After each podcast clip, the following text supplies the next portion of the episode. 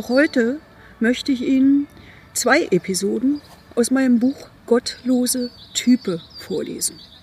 Sie wissen, ich habe diese Online-Lesung eingeführt, weil wir aufgrund der Corona-Pandemie die schon vereinbarten Lesungen nicht durchführen können. Aber glücklicherweise haben wir ja die technische Möglichkeit, im Gespräch zu bleiben. Ich möchte Ihnen eine Episode vorlesen unter der Überschrift Alles Neuland. Auf dem Weg zur Arbeit höre ich zumeist Inforadio Berlin-Brandenburg.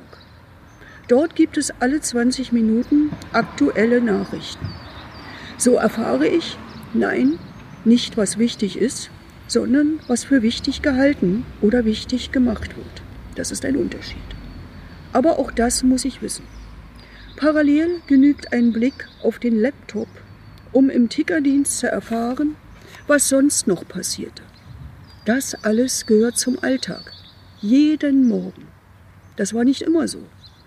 Mitte der 1990er Jahre steckte das allgemein zugängliche Internet noch in den Kinderschuhen. Damals gab es elektronische Postfächer, thematische, zum Beispiel zum Rechtsextremismus oder zur Friedenspolitik. Dort konnte man sich anmelden und einloggen, eigene Beiträge einstellen und lesen, was andere zu sagen hatten. Das verband virtuell, hatte aber mit der modernen, globalen Sofortkommunikation, wie wir sie heute kennen, noch nichts zu tun. Und gab es zwei, drei Tage lang mal keine neuen Einträge, dann war halt Ruhe im Mininetz. Zugang gab es ohnehin nur über koffergroße Bürocomputer, die sich über ein träges Modem hörbar in das vermeintlich weltweite Gewebe einbeten. Da war noch nichts mit News via Smartphone, mal flugs unterwegs gelesen. Gleichsam überschaubar und geregelt war meine Öffentlichkeits- und Medienarbeit. Gelegentlich lud ich zu einer Pressekonferenz ein. Je nachdem, was die Redaktionen für wichtig hielten oder wichtig machen wollten, kamen auch Journalistinnen und Journalisten. Also mal mehr, mal weniger. Dazwischen griff ich zur zweitstärksten Waffe, zur Presseerklärung. Auch dafür gab es bewährte Regeln, aus heutiger Sicht sehr komfortable. Demnach sollte man eine Presseerklärung möglichst bis 12 Uhr mittags, spätestens bis 14 Uhr verbreitet haben, um die Chance zu wahren, in Zeitungsartikeln des Folgetages zitiert zu werden. Denn auch die Zeit von Journalistinnen und Journalisten ist begrenzt. Und sie springen auch nicht hoppla hopp nur weil ihnen eine Erklärung ins Haus flattert. Obendrein droht ihnen irgendwann unverrückbar der Redaktionsschluss. Inzwischen kann man diese altbewährten Regeln alle vergessen. Auch die Printmedien sind nebenbei online, die Kommunikation ist allgegenwärtig, einen fixen Redaktionsschluss gibt es nicht mehr, das Fax ist ohnehin out, das Alleskönner-Handy in. Will ich heute in Medien vorkommen, ob Zeitung oder Webportal, dann am besten via Twitter, wo mir Journalistinnen und Journalisten online folgen. Nicht 12 bis 14 Uhr, sondern möglichst sofort. Ellenlange Erklärungen waren nie mein Markenzeichen. Aber nun muss meine Botschaft in maximal 140 Zeichen passen. Klar, und Pau sein. So twitterte ich zum umstrittenen, gleichwohl komplexen Thema Maut auf deutschen Straßen.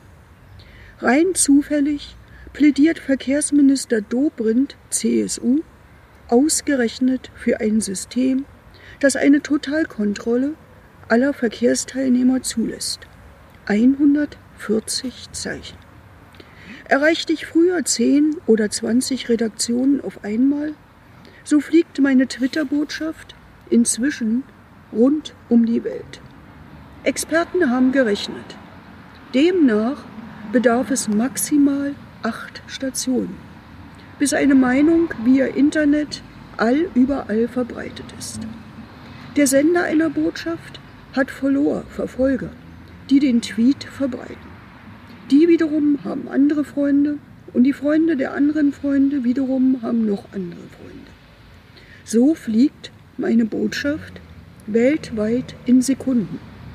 Vorausgesetzt, die gezwitscherten 140 Zeichen wecken Interesse.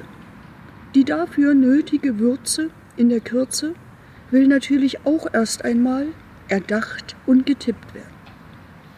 2013 hatte sich Bundeskanzlerin Angela Merkel mit einer simplen Wortkombination Kritik und Hohn eingehandelt. Sie sprach vom Neuland Internet.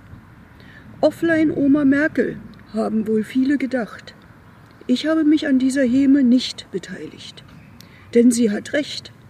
Es ist keine 20 Jahre her, dass uns Kistencomputer, Spezialpostfächer und faxende Geräte ergötzten. Inzwischen klingt das nach Museumsgeschichten aus dem Mittelalter. Wer also weiß es besser und vor allem wirklich, was in noch einmal 20 Jahren sein wird? Alles Neuland.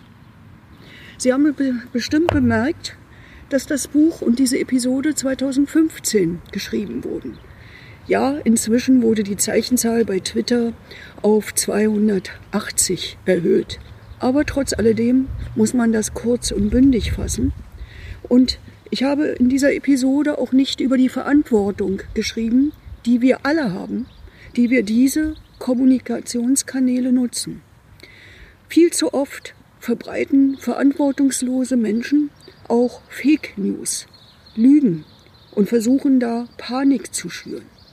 Deshalb bitte ich Sie, einerseits diese Kommunikationsmöglichkeiten zu nutzen, um in Kontakt zu bleiben, gleichzeitig aber auch zu prüfen, ob dann tatsächlich die Nachricht, die Ihnen gerade aufflackert, richtig ist oder ob hier jemand versucht, Unheil anzurichten. Wir müssen alle hier Verantwortung tragen.